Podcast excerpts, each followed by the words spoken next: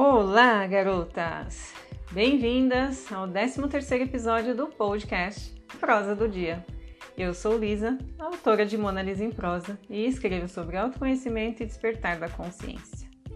E o nosso episódio de hoje é sobre o poder da nossa sombra.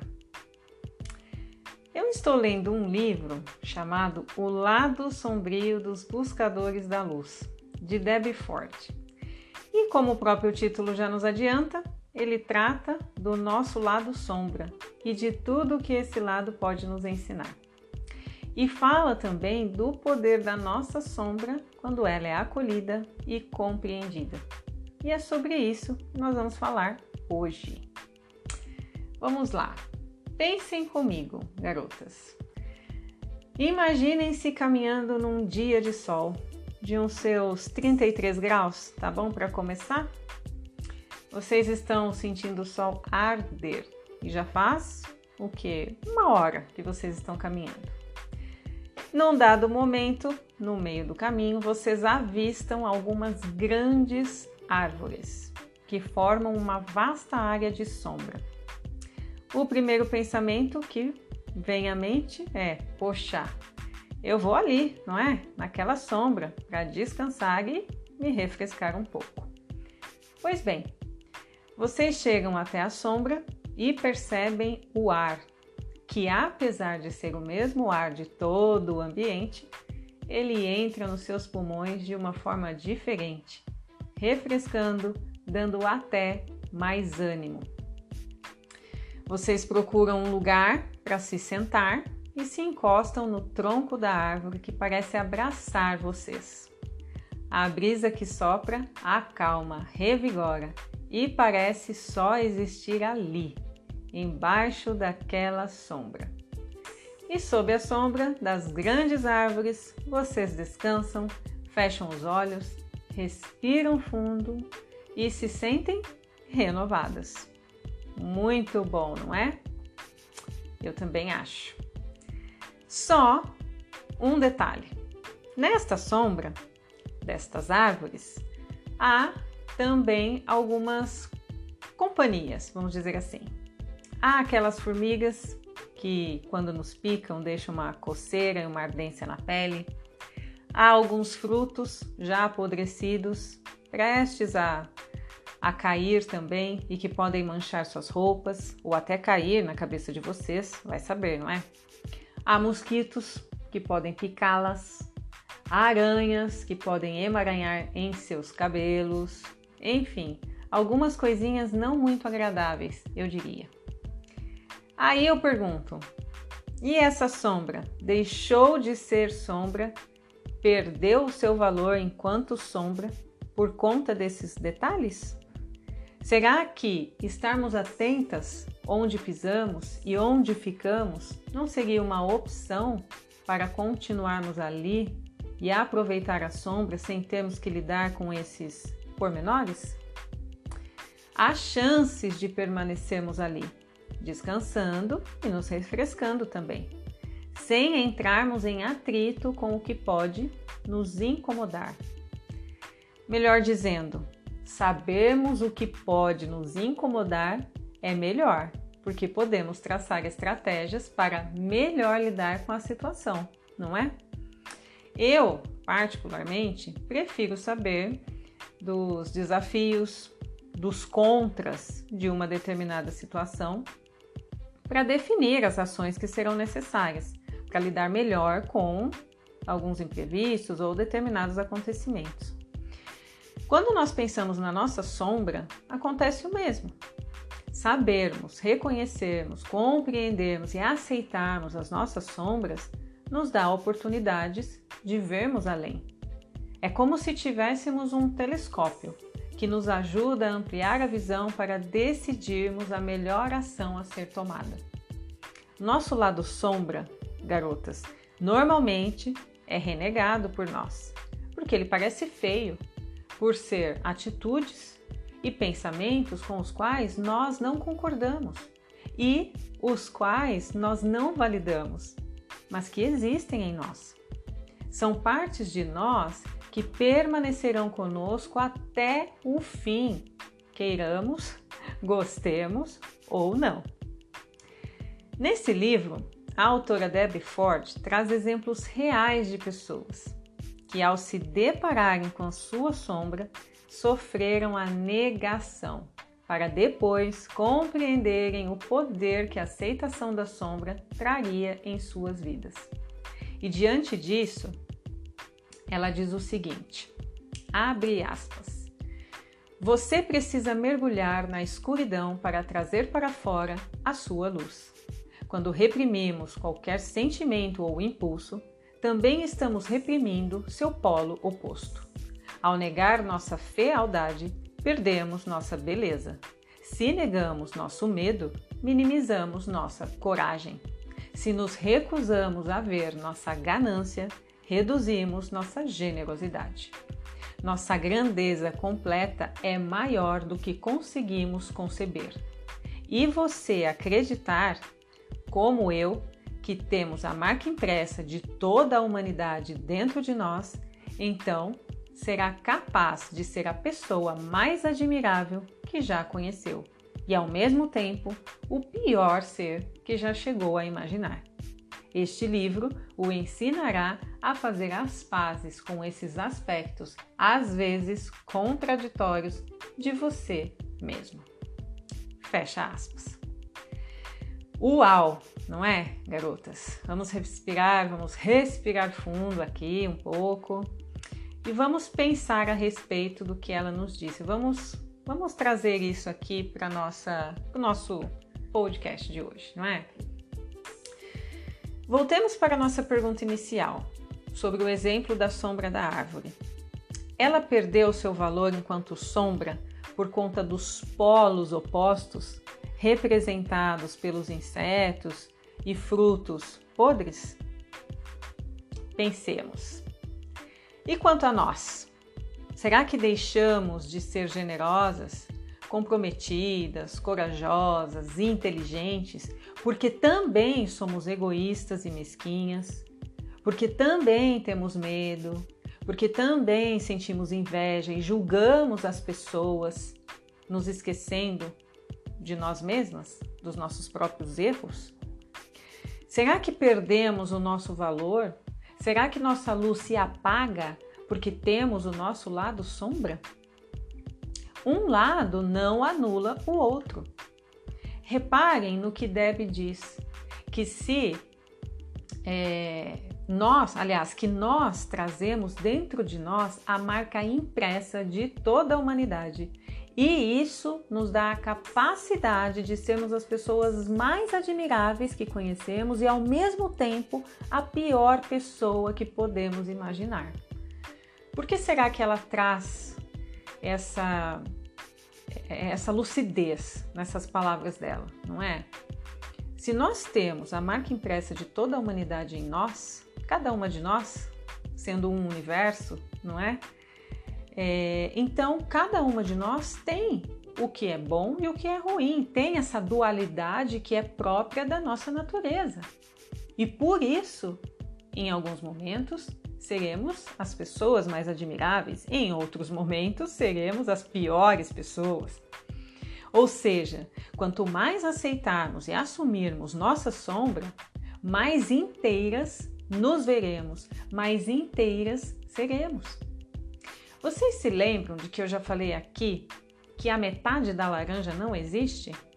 Que nós somos inteiras e não precisamos de ninguém que nos complete? É isso garotas. Nossa luz e nossa sombra existem e coexistem e são a nossa totalidade, a nossa completude. Só precisamos assumi-las para sermos livres em ser o que somos e desejamos ser. Em nossa sombra reside nossa imperfeição, nossa vulnerabilidade assim como a imperfeição e a vulnerabilidade de toda a humanidade. Não foi o que Deb nos disse sobre termos em nós a marca impressa de toda a humanidade? É isso, somos um, somos o todo. Estamos no todo e o todo está em nós. Como eu já falei aqui em outros momentos, o que está dentro de nós acaba encontrando um reflexo fora de nós. Se desejamos mudar algo no exterior, devemos olhar e cuidar do interior. Se não assumirmos que somos egoístas, continuaremos a julgar as atitudes egoístas das pessoas enquanto fingirmos sermos superiores a elas. Se não assumirmos que nossa autoestima vai de mal a pior, não entenderemos as razões de isso acontecer e continuaremos nos massacrando. Não vamos entender que talvez nossa criança ferida esteja nos enviando um sinal de que a sombra do desamor está nos matando dia a dia, fazendo com que enxerguemos apenas as potencialidades de outras pessoas e não as nossas.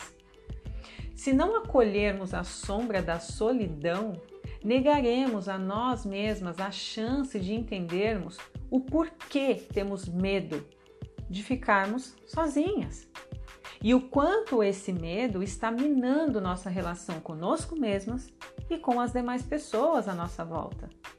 Se não assumirmos que somos racistas, machistas, não nos daremos a chance de mudar de atitude.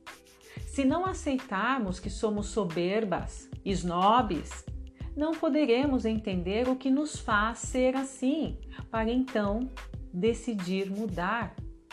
Ou melhor, saber como lidar com isso, com isso tudo.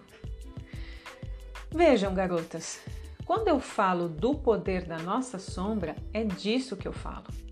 Assumir quem somos nos fortalece, nos dá poder, porque nos dá a chance de existirmos como somos.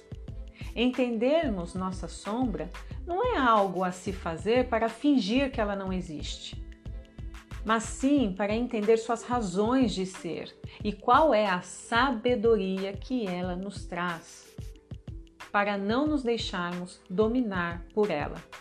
Porque, por, pior que pareça ser a nossa sombra, ela é sábia. Não podemos ignorar isso.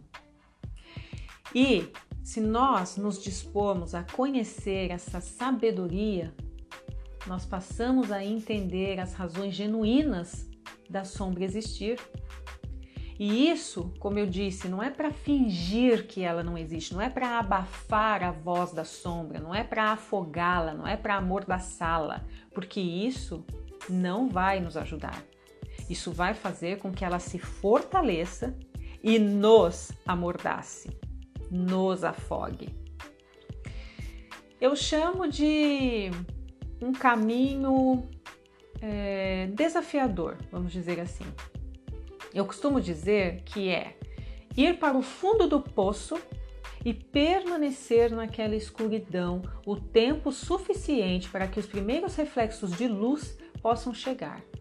É ficar ali por um tempo, ouvindo o silêncio habitar, é aceitar o frio daquela lama barrenta, fétida, que vai nos fazer aprender a lidar com tudo que nos enoja. Como diz Bill Spinoza, aquilo com que você não consegue coexistir não o deixará existir. E é bem isso. Se nós não formos para o fundo do poço para saber o que pode nos ajudar a nos resgatar de nós mesmas, permaneceremos inertes, insípidas. Se não estivermos no fundo do poço, não saberemos como sair de lá, porque estaremos no comodismo das facilidades de uma vida falsamente estável. Quem é estável, garotas? Quem é estável? O que é ser estável? O tempo está estável, nós ouvimos. O que quer dizer? Nada acontece. É essa água que não esquenta e não esfria, esse mamão com açúcar, esse chove e não molha, é uma coisa sem graça. Estável, algo que não se desloca, algo que não está sujeito a mudanças. Assim diz o dicionário. E eu digo algo mais: estável é algo chato, algo sem graça. Assumir a nossa sombra não tem nada a ver com a procura por ser estável. Assumir, acolher nossa sombra tem a ver com oscilações, mudanças, consciência ativa para nos compreendermos e nos amarmos, ainda quando estamos com muita raiva de nós mesmas. O poder que a nossa sombra nos traz é a oportunidade que ela nos dá para decidirmos ser o que desejamos ser. É termos consciência de que somos nossa própria beleza e inteligência, lucidez e loucura, paz e inferno, céu e terra. Somos nosso universo livre para habitarmos como devemos ser.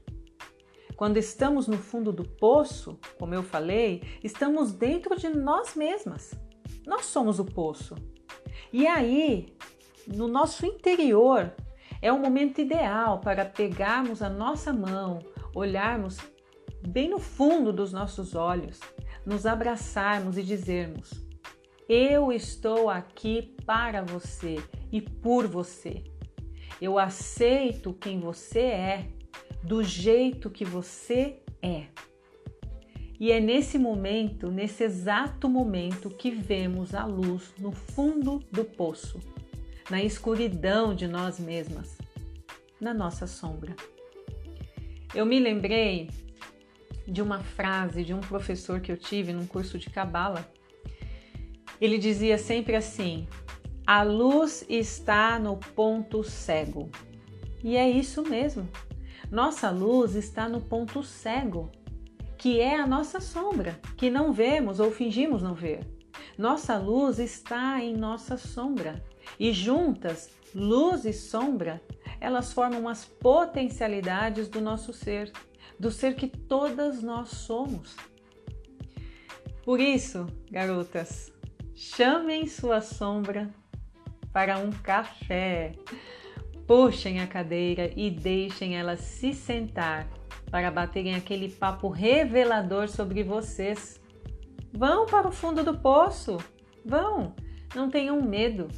Descubram-se, revelem-se para serem todo o potencial que vocês podem e merecem ser.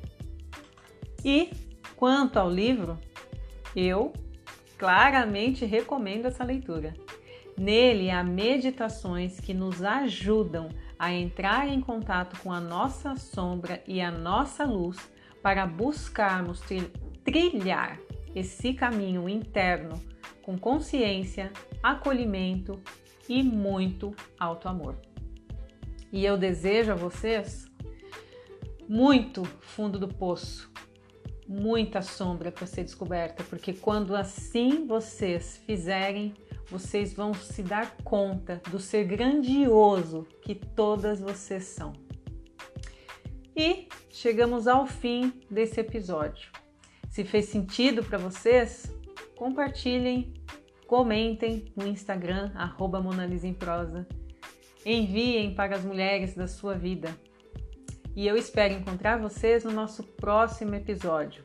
No meu site, arroba Prosa, vocês podem ler mais a respeito de autoconhecimento, despertar da consciência. No canal do Telegram, arroba Prosa, vocês têm acesso aos posts em primeira mão e tudo mais que eu preparo com muito carinho para todas vocês. Vamos juntas nessa jornada do autoconhecimento. Eu tenho certeza que vocês não vão se arrepender. E quando vocês começarem essa jornada, se ainda não começarem, vocês não vão conseguir parar, vocês não vão querer voltar nem olhar para trás, jamais. Um grande beijo, garotas, beijo de luz para todas vocês.